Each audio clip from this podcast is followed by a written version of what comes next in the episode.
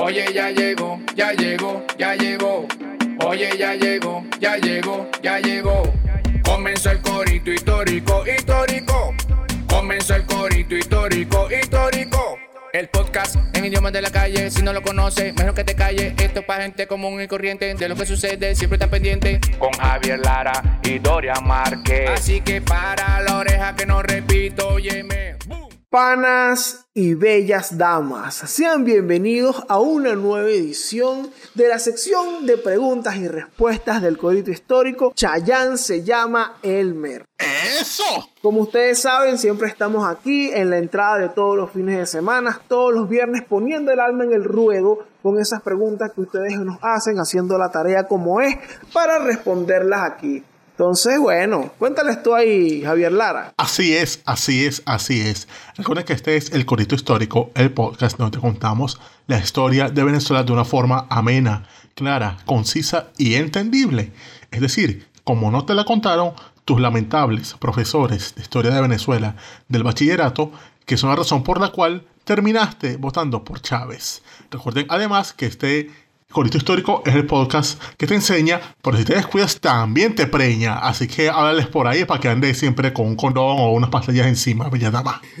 Exactamente, pendiente por ahí, mejor aprenda, porque aquí estamos respondiendo sus preguntas. Recuerden que nos pueden escuchar siempre en todas las plataformas digitales, en Spotify, Apple Podcast, Google Podcast. Allí nos pueden buscar como el Corito Histórico. Allí te puedes suscribir también y nos agregas a tu feed y nos tienes ahí a cuarta cada vez que publiquemos un episodio. Pero si lo quieres vacilar por YouTube, te puedes, ah, lo puedes hacer a través del el canal de Daniel Lara Farías, eh, en donde, bueno, y también te suscribes, porque también hay otros contenidos súper chéveres, y bueno, deja tu comentario en el nuestro si te gusta, y también tus preguntas para las próximas ediciones de Chayanne se llama Elmer. Y también recuerda que si tu pregunta no sale en este episodio, se sale en el que viene seguro. Así es, así es, así es.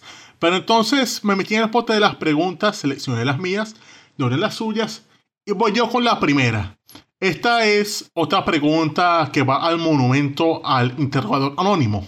Esta eh, es una que dice, ¿podrían hablar de Simón Rodríguez? ¿Dónde terminó su legado y esas cosas? Bueno, para hablar del legado de Simón Rodríguez, yo menos que se ha referido a sus planes educativos, Sí, lo que él tenía de ideas para ejecutar por allí como, sí, su legado para el continente. Bueno, vamos con esto. Él empezó a planear en el año 1826 unos planes de educación, porque él lo había nombrado ese año en Bolivia director de enseñanza pública de ciencias físicas, matemáticas y artes, y también director general de minas, agricultura y caminos públicos por Simón Bolívar, Mientras este Antonio José de Sucre ejercía la presidencia de la República, ya que Bolívar era como el, presidente que estaba dejando el cargo a Sucre, dejó ese cargo también a, a Rodríguez como una forma de ejecutar sus planes de educación. Y entonces le dio además una dotación de 6 mil pesos anuales para que le desarrollara los planes que quisiera desarrollar. Entonces, bueno, le dieron un cargo y era para que se decide cargo de, de, educación de ese país. Porque tenía algo que hacer ese y coño, Venezuela tenía unas condiciones terribles de, bueno, fruto del sistema de gobierno español ahí con los indios y vaina, era un problema. Entonces, lo que planteaba Rodríguez era un método de instrucción y aprendizaje de oficios simultáneos. Es decir, él planteaba que, la gente, que los niños fueran a la escuela a aprender cosas básicas y también era la otra mitad del aprendizaje era ir a una profesión, que por lo general era aprender herrería, carpintería o albañilería. Perdón. Él planteaba de esa forma unas escuelas de oficios. Y la primera fue la llamada Escuela Modelo de Chuquisaca, en esa ciudad que es hoy conocida como la ciudad de Sucre en Bolivia. Pero este plan que él tenía lo torpedearon, digamos, varios inconvenientes. El primero es que el financiamiento de este plan se hizo con dinero y bienes confiscados a los eclesiásticos. Además, no solamente con esto, o sea, ya eso hacía que la iglesia tuviese recha en un país como Bolivia, donde la iglesia era muy poderosa. Porque como Bolivia era parte de Perú, y bueno, ya saben cómo era Perú con las cuestiones eclesiásticas, entonces Bolivia no quedaba atrás. Entonces, aparte de quitarse real a la iglesia, la enseñanza pública era mal vista en ese entonces por la misma iglesia, ya que en el sistema antiguo la enseñanza era exclusiva de la iglesia. Entonces ellos están diciendo como que ya, me quitas real, me quitas competencia.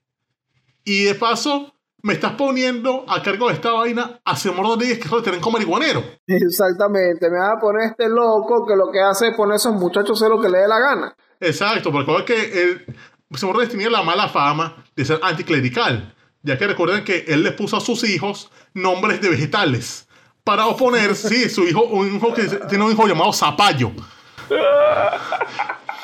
Es una forma. Y de verdad que, y de verdad que Simón Rodríguez era sendo hippie. Sí. Poner a mi hijo agridulce.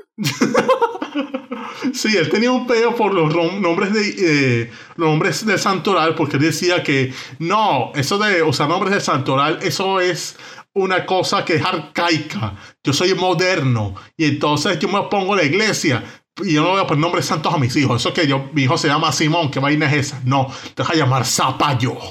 Ahora te das cuenta que Simón Rodríguez prefirió ponerle el nombre de un vegetal a sus hijos que un nombre combinado. Le voy a poner a mi hijo calabacín. Claro, mejor calabacín a, a John Franklin, John Braven, o cualquier mierda esa que se inventa que no, el nombre de la madrina, el nombre del papá, no, no sean así, panas, por favor. Eso trauma a la gente. Pero también estaba el problema que, ok, se, se puso a la iglesia en contra, que ya veíamos que en realidad no era tan difícil, siendo Simón Rodríguez.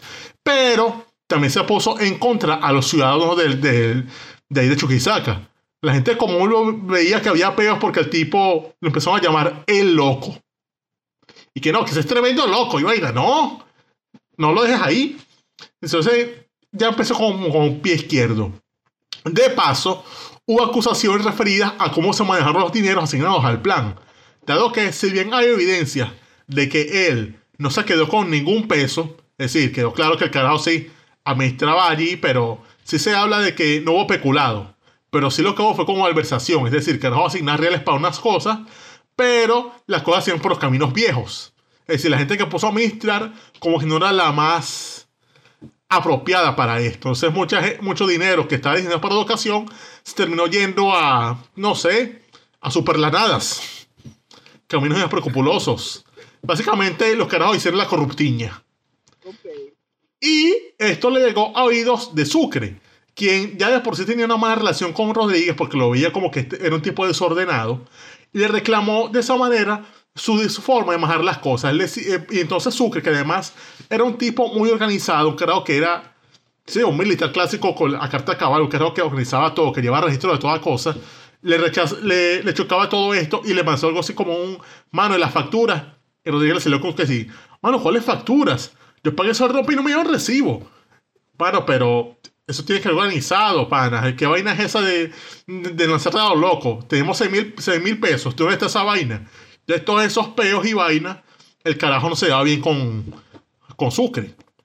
Además, le estaban dando la estocada final cuando él partió de Chuquisaca hacia Cochabamba para, para otra escuela. Mientras estaba en Cochabamba, le cerraron la escuela modelo que está en Chuquisaca. Rodríguez vio eso como una ofrenda, como que lo ofendieron porque, coño, pero me, me hacen estar yo, yo no estoy ahí, coño, qué vaina es todo el mundo está con- en mi contra. Y el carajo renunció al cargo. El carajo dijo, no, vale, yo voy a seguir esta vaina, me voy a para el carajo. Y él lo que hizo después de aquí, o sea, renunció a este cargo, para el resto de su vida simplemente escribiendo, exponiendo sus planteamientos, buscando obras sociológicas como, por ejemplo, una que escribió llamada Sociedades Americanas, que se estudia mucho en sociología. Y también escribió una defensa a Bolívar llamada El Libertador del Mediodía del Sur de América y sus compañeros de armas defendidos por amigos de la causa social. Estuvo básicamente haciendo eso hasta la muerte de Bolívar y él pasó de Bolivia a Perú en el año 1928. Se estableció en Arequipa y después tuvo un periodo largo, el resto de su vida, entre Ecuador, Perú, o sea, ahí dando clases, haciendo cosas, hasta que falleció en el año 1854. Pero eso es, digamos, lo que él tuvo ahí de actividades posteriores a la vida de Bolívar. Sí, después de dar clases y eso, le dieron, le dieron un cargo y no le fue muy bien. Es decir, él era muy, muy buen maestro, pero era un pésimo administrador. Y bueno, como era un hippie, tampoco le iba bien eso de estar organizado. Y eso fue como su, su caída. Claro. O sea, realmente Simón Rodríguez era, bueno, él, era, él hizo hasta filosofía, el tipo era un idealista, pero realmente era demasiado hippie como para tener la organización que ameritaba la república en ese momento. O bueno, lo que lo que veía Sucre allí como el deber ser. Exactamente, se hacía falta gente ordenada y él era lo contrario, era un tipo todo desordenado, un carajo con muy mala imagen, que veía como un loco hippie ahí coño, no era el momento en el cual se necesitaba disciplina. Claro, Simón Rodríguez, bañate. Pero bueno. Pero bueno, esta es la respuesta sobre la pregunta eh, de la pregunta acerca de Simón Rodríguez. Vamos aquí con la segunda que yo tengo por acá, que la hace el pana Hendrik. Hendrik siempre nos pregunta cosas por allí. Ya ni siquiera digo, no, que es Hendrik tal, no, porque Hendrik como ahí de la casa que siempre pregunta cosas. Claro. Y él nos pregunta sobre Diógenes Escalante, que si fue que lo volvieron loco, se volvió loco, y que si eso derivó en el golpe de octubre del 45. Sé que Diógenes Escalante es un episodio de, de la historia eh, contemporánea de Venezuela. Yo no sé si es que de verdad es muy poco conocido o ampliamente conocido. Entiendo que hay una novela del año 2008, El pasajero de Truman, de Francisco Zuñaga, que bueno, eh, habla eh, muchísimo y hace una muy buena investigación ahí sobre eh, los acontecimientos que vuelven la vida de Diógenes Escalante, pero bueno, para poner un poquito en contexto sobre el personaje, Diógenes Escalante fue un político, un diplomático eh, venezolano, tachirense, que estuvo varias veces eh, como candidato, como, como, por decirlo como precandidato, como un nominado allí, que este tipo debería ser candidato presidencial. Entonces, eh, ¿qué ocurre con Diógenes Escalante? Que hubo dos ocasiones en las que su nombre gravitó por allí en, la órbita de, la candidatura presidencial, pero hubo un momento en el que se dio por fin, que es para las elecciones que, se estaban planificando eh, durante el gobierno de Medina Angarita. Entonces, ¿qué ocurre con Diógenes Escalante? Diógenes Escalante, él era un diplomático de carrera, era una persona que había tenido desde el gobierno de Gómez, entiende, una amplia carrera como diplomático fuera del país. Eh, pero en ese momento, el contexto, lo que estaba buscando el ambiente político, era una persona que no haya peleado con nadie. Correcto, sí, alguien que fuera de, lo que se llama de consenso, porque eso era posterior a la... Sí, o sea, ya era el fin del periodo andino, o sea, ya sabía Medina no seguían el cargo, tenían que elegir ese alguien. Entonces habían grandes decisiones porque sabían, están ya los, los partidos ahí montados, estaba ya Acción Democrática, estaba el PCB, y todo eso buscaba como ser una tradición ordenada de democracia. De esa manera Medina buscaba colocar un candidato que caía bien a todos ya que había propuestas que se coloca Oslar Pietri, pero Oslar Pietri, como quedó demostrado en la historia posterior, nunca fue capaz de construir consenso, siempre tenía rechera con alguien, entonces, coño, caía muy mal Oslar Pietri. También había otros carros por ahí, pero el que sí estaba como en la órbita en lo que querían los demás, o sea, porque los requisitos que, en los que estaban como que no se querían, eran innegociables, eran, Medina quería que fuese, a juro, un andino, un gocho. Y los otros, el Partido Comunista, y AD decían, no, pero necesitamos a alguien que sea, que nos caiga bien, que sea capaz de dar una transición, que sea alguien con experiencia en rodaje internacional. Entonces, los que, los que quedaban eran Escalante porque Escalante era andino de Táchira y además venía a ser embajador en Washington. Y esto era como un que decía, ah, no, este es un hombre de Washington, un hombre que sabe idioma, un hombre que es culto, un tipo que sabe, entonces coño. Y de paso nos cae bien, o sea, no es un becerro. Entonces se reunía todo ahí, era como el hombre consenso para esto un tipo que no haya peleado con, con nadie y bueno, Diógenes Escalante realmente era el tipo. Hay una anécdota ahí como eso que mencionaste con Ular Pietri, que mencionaba el mismo Ular Pietri de que Medina, eh, o sea, conversó con Medina acerca de la posibilidad de, de su candidatura y bueno, Medina decía que para ser presidente tenías que ser un militar o andino y él no tenía ninguna de Exacto, pero era de Valencia Civil, se jodió. Diógenes Escalante cumplía con el requisito de ser andino y fue llamado desde Washington para que viniera a asumir la candidatura presidencial. El tipo estaba como vacilante al respecto, yo no sé si tal, pero bueno, dale, pues me voy a montar, me voy a montar en ese carro. Y él llega a, Caracas, él llega, bueno, la gente lo recibe y toda una ovación, y este es el hombre que va a arreglar Venezuela, y no sé qué, un tipo de mundo, un tipo que, bueno, que no está contaminado con la política local, Entonces, buenísimo Diógenes Escalante. Tú sabes que además Diógenes Escalante se rodea por aquí uno de sus asesores es un tal Ramón J. Velázquez. Ah, imagínate. Uno de sus secretarios. Eh, este muchacho, Ramón, Ramón J. Velázquez, logra llamar la atención de Diógenes Escalante. Esto es una anécdota cool.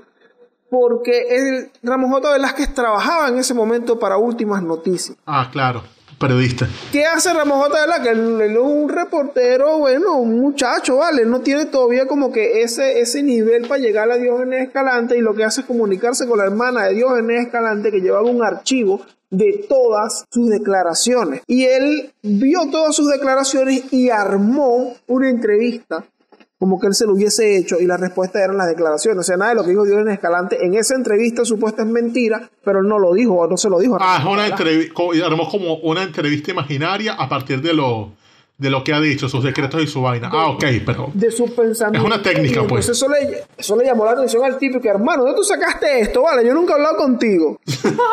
y va, bueno, vente, llégate. Y Ramón J. Velázquez es. Eh, comento, comento esta anécdota porque Ramón J. Velázquez es, un personaje principal en este asunto de estos días de, de Diógenes Escalante y su, y su locura en, en este periodo. Y lo que ocurre con esto es que, bueno, empieza eh, en este contexto, él llega, bueno, es el, es el candidato, el otro candidato es Eleazar López Contreras, mm. que él pretende ir, él tenía ahí una serie, él se separa de Medina Angarita porque él quiere ser presidente. Claro, quiere volver al cargo. Y bueno, en, el tipo tiene una aceptación. Hay gente que piensa que, bueno, él se lo merece porque él cuando agarró el coroto después ahí de Gómez, él la, llevó la cosa bien. Y hay gente que decía, este tipo lo merece. Vamos a darle el chance o qué sé yo. Entonces tenía una muy buena publicidad, tenía una aceptación y tenía prensa.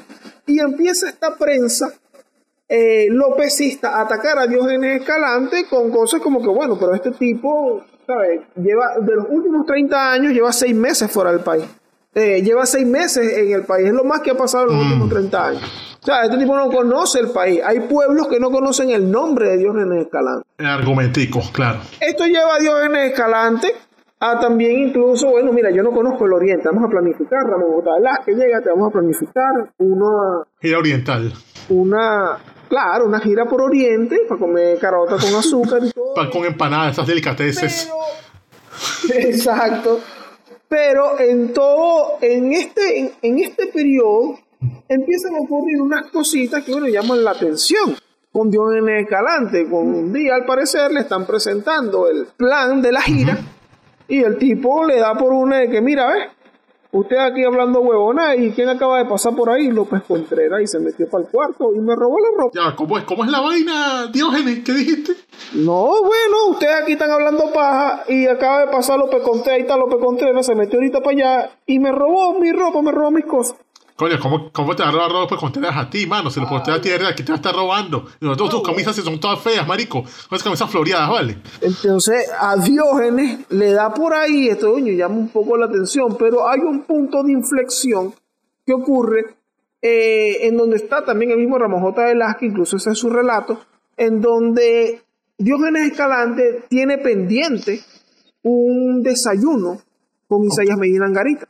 Ajá. Este desayuno con Israel Medina Garita, bueno, ellos iban a ir a conversar unas cosas porque tú sabes que estaba ahí en, la órbita, estaba un tal Rómulo Betancourt eh, trayendo unas ideas y que de voto universal, directo y secreto. Oh, esas terribles ideas que plantean los adecos, según Vamos a constituyente para que todo, el mundo vote. Y entonces aquí esto es lo que estaba ahí. Y, Dios, y ya él había hablado con Dios en Escalante y que mira, métele ahí el voto universal, hermano. Entonces, bueno, aquí había un, asunto con esto y Medina Angarita dice, bueno, vamos a conversar con Diógenes. Y había un día pautado para, esa, para ese desayuno. ¿Qué ocurre? Que el día del desayuno está allí en la habitación del Hotel Ávila, en donde estaba quedándose Diógenes Escalante desde su llegada al país. Estaba ahí Ramón J. Velázquez y, bueno, estaba esperando a Diógenes Escalante para esa cita, pero se había tardado mucho. Recibe una llamada de un edecán de Medina Garita y que mira, ya es hora del, del desayuno y tal. Y le pregunta Ramón J. Velázquez, porque esa llamada la tiene Ramón J. Velázquez, Diógenes Escalante, mire, ajá, eh, lo del desayuno, que, que, que si va a ir, que cuándo va a ir. Y Diógenes Escalante le dice, dígale al presidente que no puedo ir porque mis camisas, me robaron todas las camisas, mis camisas salieron volando por la... ¿Qué? ¿Cómo es la vaina? Y Ramón J. Velázquez hizo, dijo, transmitió exactamente lo que dijo Diógenes Escalante a Candemir Angarita. El señor Diógenes Escalante dice que no puede asistir porque le robaron todas sus camisas. Salieron volando. Meinangarita se alerta y dice, ya, que aquí está pasando una vaina. Mira, no hablé con nadie, ya voy para allá y tal. Y ahí estaba Diógenes Escalante frente a Ramón J. Velázquez. Bueno, parado, sin camisa, porque le robaron todas sus camisas. Pero su closet estaba lleno de camisas. Ah, no, sí, se volvió loco, mano. Entonces, ¿qué pasó aquí? Se volvió loco. Entonces, ¿qué dice? Aquí es donde entra la cultura popular, porque es lo que decíamos la semana pasada en el episodio de José Antonio Enzuate. Que, ah, no, a ese le pasó algo, a ese lo envenenaron y tal. Entonces, con Diógenes Escalante ocurre que venía el hombre que venía a arreglar este país. Y lo mataron los adecos, porque los adecos siempre Ay, tienen la culpa. Lo volvieron loco los adecos, lo volvieron loco López Contreras y no sé qué. Entonces, ahí por lo Le inocularon la locura. Le Le inocularon la locura. Bueno, así locura en un café. teoría- Le echaron locura en un café. Así mismo, una de las teorías que salió al respecto fue que Diógenes Escalante se comió una langosta y esa langosta tenía una cosa. Carajo, tu quintico vuelve loco. cosa, y él se la comió, le cayó mal y mira, y terminó así. La otra, Chamo, eso suena, eso suena a Evo Morales diciendo que si como es por te vuelve marico. oh, chamo. la otra teoría me encanta, que es la del carato de López Contreras. Ok. Bueno, que López Contreras, tú sabes que ellos son amigos, esa parte, bueno, es una parte de su background de Diógenes Escalante, él es tachirense, eh, Diógenes Escalante participó en la re- eh, revolución restauradora de Cipriano Castro y estudió con López Contreras allá en Táchira. Son personas que se conocen y bueno, ellos eran aquí como rivales, entonces dicen que López Contreras pasó por allá, llevarle un carato, un carato que a él le gustaba y él se lo tomó y desde que se tomó ese carato de López Contreras, mano, mire, ese hombre, ¿eh? El carato de la locura. Dio pie con bolas. Coño, ¿qué, ca- carato ¿qué carato es ese para ver si me lo tomo, vale? Recomienden, panas. Claro, todo. No, no, no, ya sé. es- Eso fue, eso fue que le brindó una de centauro. Ah, bueno, capaz le llevó un centauro. Uno no sabe. Centauro, uno sabe o, o si no, esa no fue Old Trafford. Entonces, resulta que, bueno, obviamente nada de esto pasó. Eh, estaba Ramón J. Velázquez allí cuando él, cuando él tuvo este episodio. Llega el presidente. Eh, los adecos dicen que piensan en ese momento y que ya va, esto, esto es para joder. Tú no, hay nadie, tú no lo crees minangarita para joder, porque tú sabes que los adecos en ese tiempo estaban radicales en su vaina. Sí, claro. Y que no, no, ya va, ya, esto es este tipo para joder. ¿qué está pasando aquí? Y se genera entre la vaina una comisión para evaluar el estado de Diógenes Escalante. Y bueno, cuando lo van a ver, el médico dicen, bueno, este señor de verdad está chiflado. Perdi- perdió la chaveta. Exacto, esta persona perdió la chaveta. ¿Qué pasa con, con- con este asunto? Que, que es la otra parte de la pregunta que nos hace sobre Diógenes Escalante, de que si derivó eh, eh, esto en el, eh, en el golpe de octubre del 45, porque una de las declaraciones tempranas, si no me equivoco, de Ramón J. Velázquez, pero creo que fue interpretada de esa manera, es que al bajar el médico y decir que mira, sí, esta persona eh, no, no está capacitada para ejercer la candidatura presidencial, de ahí salió todo el mundo a conspirar. Que bueno, pudo haber sido así, pero eran conspiraciones que ya están en curso. Mm, O sea, no, que, no fue que este episodio generó eh, el golpe de Estado. Incluso hay una entrevista que le hace Eliazar Díaz Rangel a Pérez Jiménez y le pregunta sobre este asunto. Y Pérez Jiménez dice que igual ellos iban a dar el golpe. A ellos. Claro, no, tiene sentido porque lo que hizo esta cosa de edición escalante fue que al final lo que eh, logró hacer es que AD, Rómulo de Tancurra o León y los demás, finalmente se acercaran a Pérez Jiménez que ya sabían que estaba, eh, que estaba su combo, la llamada Unión Patriótica Militar, porque ellos tienen una, lo- una logia militar, López, Co- este, Delgado Chalbó, Mario Vargas, Pérez Jiménez. tenía una logia militar que ya estaba planeando hacer un golpe. Lo que hizo AD fue, tras Diógenes Escalante, fue como, coño, ya no hay excusa, ya tenemos que, esta gente no, no ya no tenemos candidato, estos carajos no, quieren, no van a ceder, van a poner que ese Oslar Pietro va un cocho nulo ahí, hay que buscar otra manera. Eso que hizo fue agregar, digamos, lo que le faltaba al, a lo que iba a ser el golpe de Pérez Jiménez, que era el respaldo político. Entonces se unen AD y de esa manera es que dan su golpe.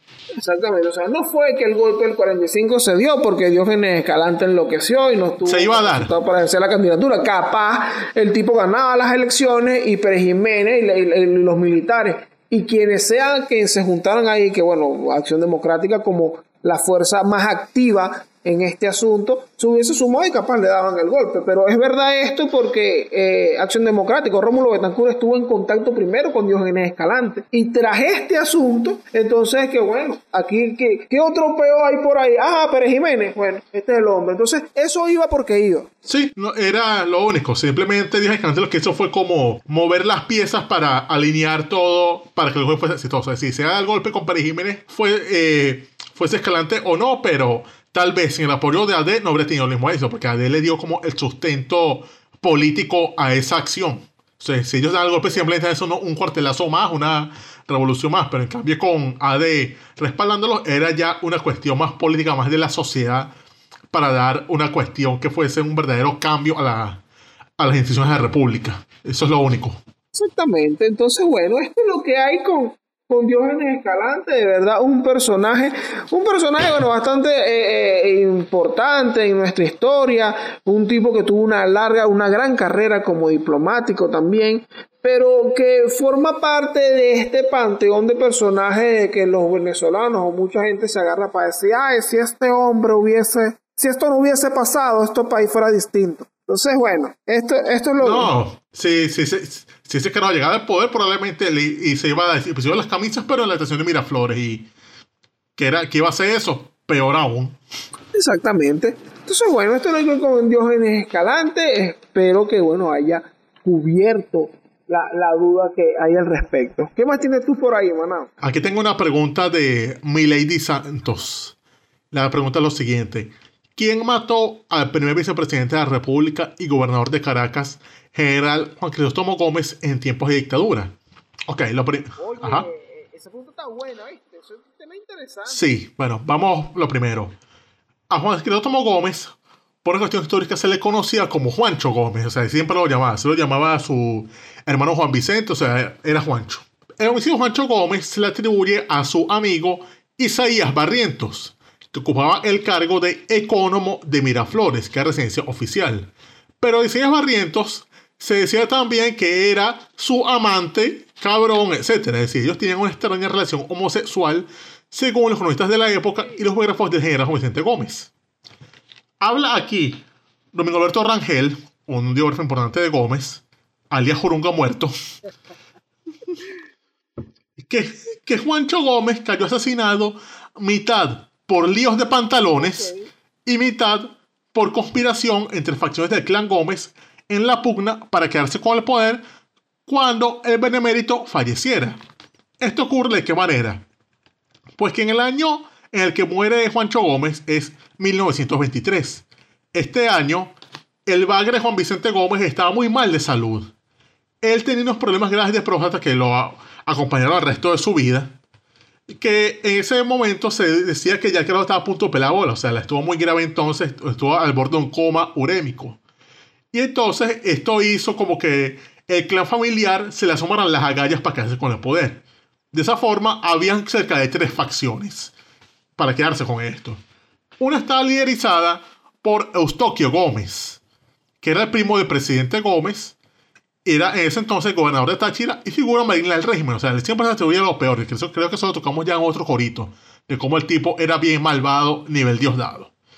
También aparecía allí en la baraja Juan Vicente Gómez Bello, el hijo del presidente y que era en ese entonces inspector general del ejército, es decir, tenía el cargo más importante del país, que era además un cargo creado especialmente por Gómez para él, o sea, claro que tenía que estar a cargo del ejército, ser el, el máximo por encima de los demás.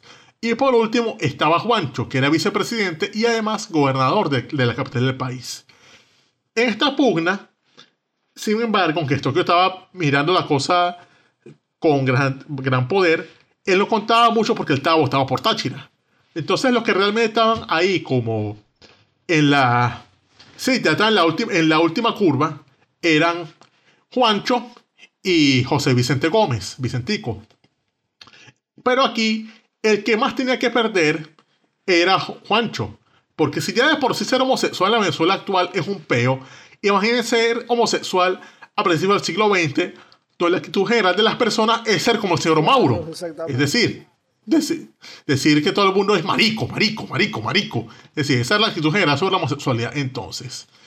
Y lo de Juancho era una cosa muy distinta porque, y muy grave porque él tiene su relación con Barrientos, una relación bien rara donde eran a veces pareja, pero a su vez Barrientos presentaba muchachos, le, le, pichaba carajitos ahí para que hiciera ah, sus cosas. Ah, eso, eso, eso se daba, ese tipo de relaciones tenían ellos ahí de Jeffrey Epstein. Exacto, una cosa así bien rara. O sea, le iban presentando amigos y vaina, una relación bien extraña. Pero lo que ocurre es que, al parecer, Juancho se levantó a un muchacho que presentó Barrientos, pero como que Barrientos se había presentado no para que. no para que se enamorara. Entonces, básicamente le quitó, le quitó un geo, por decirle así. Esto llegó a oídos de Dionisia Bello, una antigua mujer del, general, del presidente Gómez, que era la madre de José Gómez Bello. Sí, era, era, la primera querida del presidente, pero ya no lo era porque Juan Vicente Gómez ya tenía otra mujer. Y entonces Dionisia, ella al saber esto y viendo que este Juancho tiene ese problemita, vio que ese carajo eh, Barrientos estaba muy enojado, ella, digamos, instigó el asesinato personalmente, sirviendo como cómplice interna de los que conspiraron para que ese crimen se diera. Es decir, fue como que el que le dijo a la que le dijo a Barrientos que le eche bolas, que ella que ella limpiaba el camino para que él entrara y jodiera a Juancho. Lo que pasó es que entonces, el 29 de junio del año 23, Juancho salía del Teatro Olimpia con su amigo Vito Modesto Franklin. Llegaba a Miraflores a medianoche, se toma un guarapo para dormir que le da sus, sus sirvientes personales y a su dormitorio lo apuñalan 27 veces. 27 veces. 27 puñaladas le dio Díaz Barrientos. Y lo más macabro es que se dice que la escena la presenció la mismísima Dionisia Bello, que había ido para allá vestida de hombre para pasarse apercibida. Sí, es un crimen escabroso. Entonces, esto, esto ocurre y pasa el tiempo, o sea, unos cuantos minutos, tal vez una hora, y la escena del crimen es descubierta por una doméstica de residencia. Esa mujer ve esa escena y llama y da alarma. Le llega esos oídos a Gómez, Gómez sorprendido le dice a Loy Tarazona que mande a detener a toda la guardia del palacio. De esa forma, capturan a los guardias y capturan a Barrientos. De esa forma, Barrientos para a la rotunda y allí es torturado de las peores formas posibles por quien vino a ser el sucesor de Juancho, el nuevo gobernador de Caracas, Julio Hidalgo. Los detalles sobre las torturas de Barrientos son bastante graves se habla de que le aplicaron hasta drogas tres de Estados Unidos que eran llamadas suero la verdad. Si le aplican inyecciones para que hable, para que diga qué es lo que pasó. Pero el hombre aguanta. Lo caen a golpes con rifle, culatazos. Lo cuelgan en el techo de la celda. Le revientan los dedos. Sí. Todos los rostros de las torturas del gomecismo le caen a este hombre. Finalmente, cuenta aquí a Domingo Alberto Rangel que Gómez conoce la verdad de lo que ha pasado por medio de una investigación hecha por la auditoría del ejército que estaba a cargo de Ovidio Pérez Agreda, un amigo personal de Gómez. Pérez Agreda le da un informe que confirma todo lo que estaba pasando, como solía su hermano, y entonces esto, lógicamente, indigna a Gómez, que lógicamente se pudo haber puesto como fue el señor Mauro. De esta forma, Gómez, indignado, destruye el expediente y dice como que va a poner punto final a todo esto. Y manda a eliminar a Barrientos. Barrientos finalmente cae muerto víctimas de las torturas.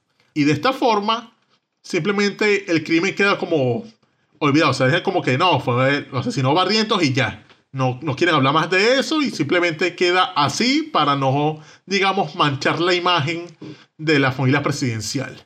Y de esta forma, el que queda como el siguiente alianza sucesoral es José Vicente Gómez como primero al bate. Y así fue para los involucrados, entonces, excepto para otro material, un crimen perfecto. Esto fue lo que pasó ahí. Sí, vale.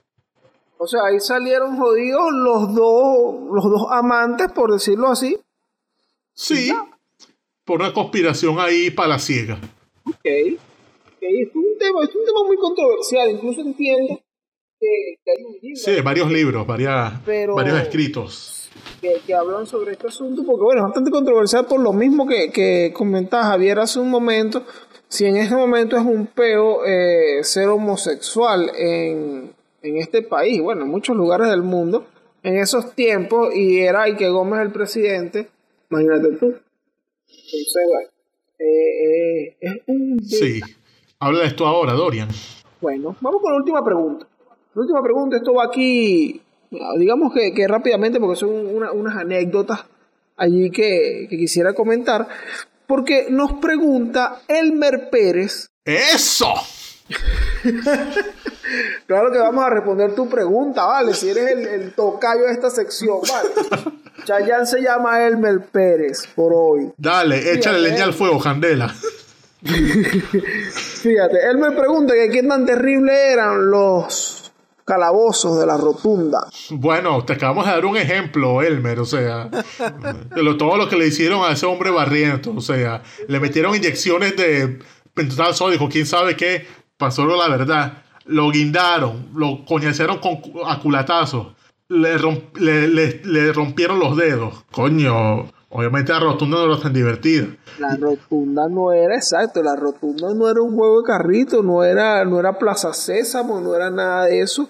Pero bueno, eh, sobre esto, ya, ya esto habla muchísimo de, del tipo de cosas que pasaban en esta cárcel. Eh, esto fue uno de los sitios de reclusión favoritos de la dictadura de Gómez, que se ubicaba, eh, donde se ubica en este momento la Plaza La Concordia en Caracas. Es correcto, cuando después de Gómez, ellos se mandó a destruir, o sea, a destruir el pueblo, tipo la Bastilla y López Contreras creo que fue el que mandó construir allí una plaza como una forma de decir nunca más.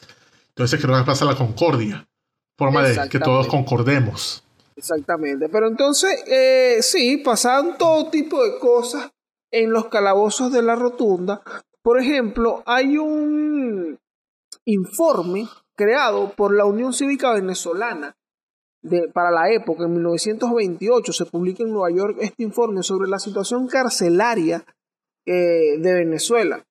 Y se hablan sobre las muertes o, los acontecimientos que han existido en la rotunda. Allí, eh, por ejemplo, hay una lista pormenorizada allí de, los casos que, que han habido de muertes y las causas en general son Muertes por hambre, muertes por envenenamiento. Hay una muerte aquí por latigazos y veneno. En ah. general, la mayoría de los muertos eran envenenados o eran muertos por, por golpizas. Además, dentro de la rotunda se aplicaba una tortura, un método de tortura que llamaban el tortol, que era un mecate con nudos que te lo ponían en la cabeza como una, como una corona, como una cinta allí, como una bandana, pero ese mecate seguía hacia atrás y al final tenía un garrote, un palo, que eso te lo apretaban daban vueltas, mira, hasta que te lo apretaban en la frente y ahí murió gente.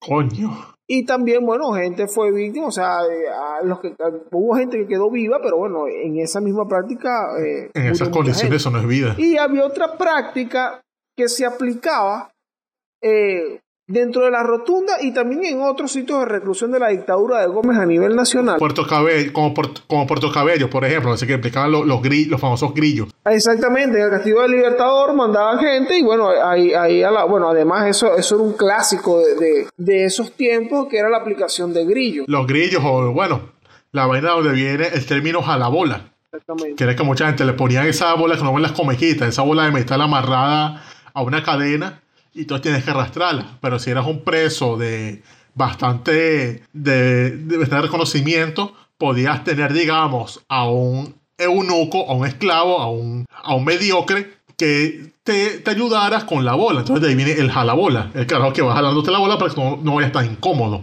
Exactamente, y es bueno, porque vienen de este tipo de, de métodos eh, que le aplicaban a los reclusos. Otro que se aplicaba por ahí, que te iba a comentar, que no era eh, únicamente en la rotunda, sino que era una práctica, bueno, también extendida en otros centros de reclusión, que era lo que llamamos guindate por las bolas. Eso es ah. verdad, eso que dice, no, tienen que quitarlo las bolas y tal. Eso se aplicaba en la dictadura de Gómez, aunque hubo quien dijo que si bien esto es verdad, los casos en los que se aplicó este método no ascienden a tres docenas de personas. Eh, mano, a mí me parece que aunque se haga con una persona, sigue siendo algo grave. O sea, tú me estás diciendo que, ay, no, no fueron tantos, fueron solamente 30 personas. Marico, están agarrando 30 personas por las bolas. O sea, son 60, 60 bolas agarradas. Tú eres loco. Ahí hubo, bueno, una cantidad de personas a, que las que se le arrancaron los testículos ah. esta práctica. Incluso hay una, una carta que es enviada por una señora desde Carúpano, que, que le envía a Gómez esta denuncia y que, mira, mi esposo lo agarraron preso y le hicieron esto, lo guindaron de sus partes. Ah. Entonces, bueno, esto ocurría en la rotunda también y en, otro, en otros centros de reclusión del país. Pero bueno, sí, la rotunda era un sitio realmente terrible. También se amplía mucho sobre esto en la obra de José Rafael Pogaterra, Memorias de un venezolano en la decadencia. Mm. Eh, esto es un libro que, que, describe, porque habla de la experiencia de José Rafael Pocaterra en los calabozos de la rotunda. Y bueno, también se habla de una serie de barbaridades que se cometen ahí. Entonces, bueno, esto es lo que hay acerca de la rotunda y hasta aquí llegamos con este, esta edición de El Chayán se llama él. ¡Eso! Es correcto, panas. Así que bueno, y bueno, no, nos despedimos. No sin antes recordarles que estamos en todas las plataformas digitales y si te gustó este contenido y lo estás escuchando desde YouTube en el canal de Daniel Lara Farías, dale like, suscríbete déjanos ahí tu comentario. Y también en las plataformas digitales te puedes suscribir allí en Spotify, en Apple Podcast, en Google Podcast también, y nos agregas allí. Y bueno, nos tienes a cuarta cada vez que publiquemos un nuevo episodio. Háblales ahí. Así es, así es, así es. Recuerden que las convocatorias para los se llama Elmer las estamos haciendo más que todo por Instagram en la cuenta arroba el histórico guion bajo, donde por general Dorian, Arián Caracas o, o yo, Javier Lara, aquí en Leipzig, eh, hacemos las convocatorias. Yo por lo general paso por momentos históricos para recordarles a la gente que hagan las, las preguntas, de qué manera las hagan y todo eso. Pero bueno, panas, este fue el corito histórico. ya se llama Elmer, número 12 más 1, número Chucky. Me quité ya.